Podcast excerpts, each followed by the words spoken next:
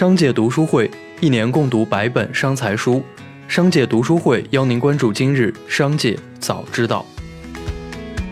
首先来看社会聚焦，有人认为给加湿器里添加醋、板蓝根、香薰等佐料可以达到保湿杀菌的功效，其实不然。呼吸科的医生呢表示，给加湿器添加这些佐料，不仅不能抗菌抗病毒，相反，香薰精油经过雾化之后形成的漂浮颗粒被吸入肺部之后，还可能引发过敏性的肺炎。所以，医生建议秋冬季节要预防上呼吸道感染等疾病，还是要勤洗手、多通风、戴口罩。十一月二十日起，十二项公安交管放管服改革新措施将正式实施。据统计，二零一九年我国人均预期寿命达七十七岁。随着居民人均寿命提升，健康状况改善，申请小型汽车驾驶证的年龄将进一步放宽。此次改革措施实施后，申请小型汽车、小型自动挡汽车、轻便摩托车驾驶证的年龄上限将由七十岁调整至不做限制，以便更多的老年人可以学车领证。近日，在网络中流传了一张中国农业银行制作的传单。该传单主要为推广一款名为“记者易贷”的产品，并且在该传单上注明贷款利率为百分之三点八五。这一利率的水平与目前一年期的 LPR 报价持平，更是低于银行目前的房贷利率水平。据了解，不仅是记者，包括教师、护士、国有企业和事业单位工作人员等等，都已经成为银行贷款产品的目标客户群体。那些职业更容易贷款。有网友爆料，普陀山景区一顿餐费要一千九百元。普陀山市场监管部门开展调查，经查，当晚消费者一行七人共计消费一千九百三十一元。用餐后，消费者提出菜价较贵，经与饭店方协商后，实际支付一千八百五十元。据饭店方反映，点菜时已与消费者进行了说明，店内使用的电子秤斤两显示也是正确的，当事人相关的商品进货票据齐全。下面来看产业纵深领域。商务部表示，对于中欧投资协定，双方正在按照领导人确认的年内完成谈判的共识，通过持续密集的谈判，加快推进谈判进程，取得了积极成效。双方聚焦遗留问题，继续深入磋商，有望取得积极进展。中方也愿与欧方保持沟通，在达成中欧投资协定的基础上，争取早日启动中欧自贸协定的进程。目前，华为、小米、OPPO、vivo、三星等品牌的手机已经通过了 5G 消息的功能测试。据了解，目前三大运营商 5G 消息平台的建设进度不一，中国移动最为超前，但三大运营商很有可能在今年年底联合宣布 5G 消息的商用。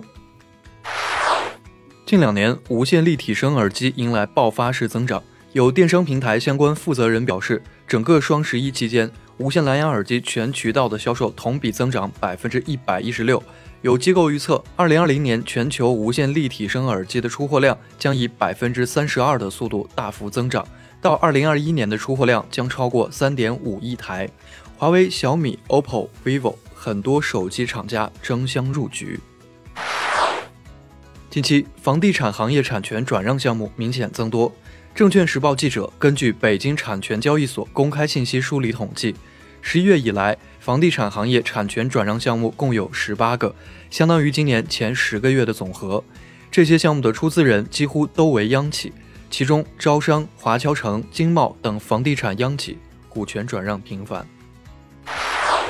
北京市通信管理局称，九月初开展了二零二零年北京市 APP 数据安全巡查检测专项行动。在抽测中发现闪送、瓜子二手车以及聚美优品移动 APP 等三家公司存在违规收集使用用户信息、强制授权等问题。近日，北京市通信管理局约谈了相关公司负责人，就三家公司移动 APP 存在的问题发出书面整改通知，责令限期整改。下面来看企业动态。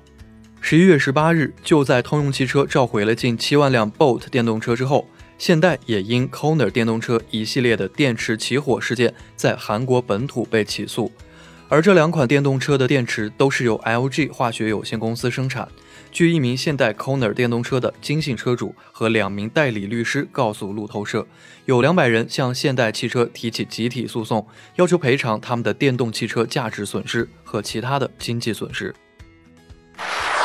欢聚集团回应浑水做空报告称，浑水的报告充满了对直播行业和直播生态的无知。报告中逻辑不清，数据混乱，以偏概全，包含了大量的错误。浑水在一份简短的报告中称，对于 YY 直播，该机构研究了近1.5亿笔交易，预期欢聚时代针对 YY 直播业务报告的营收中有近百分之九十为伪造数据。此外，绝大多数 YY 直播声称的付费用户也存在同样的问题。陷入困境的德国工业巨头蒂森克虏伯周四表示，将需要再裁减五千个工作岗位，以缓解新冠危机对其业务的影响。今年三月，蒂森克虏伯就宣布在其钢铁业务部门裁员三千人，今年九月又宣布在汽车业务部门裁员八百人。资料显示，北京众德文化传播有限公司、万达影视传媒有限公司侵害作品改编权纠纷再审审查与审判监督民事裁定书于十一月十六日公布。原告认为，《五环之歌》涉及侵害作品《牡丹之歌》的改编权。法院认为，《五环之歌》表达的思想主题、表达方式与《牡丹之歌》亦不相同，故被告并未侵害众德公司享有的著作权。十一月十八日，针对近日网传富力地产裁员的消息，富力地产发布澄清声明，表示从未停止岗位招聘，且无裁员计划。此前网传裁员消息的核心内容为：现在暂停所有岗位的招聘，二零二一年员工要在二零二零的基础上减少百分之三十。最后，我们把目光放到国际方面。据外媒报道，十九日，韩国财政部长洪南基表示，政府将出资购买物业。将其改建为公共住房，以解决韩国各地出租房屋短缺的问题。洪南基在一次政策会议上发表讲话说，韩国政府计划在未来两年内增加十一点四万套住房用以出租。美国食品和药物管理局表示，已经批准首个家用新冠病毒自我检测套件，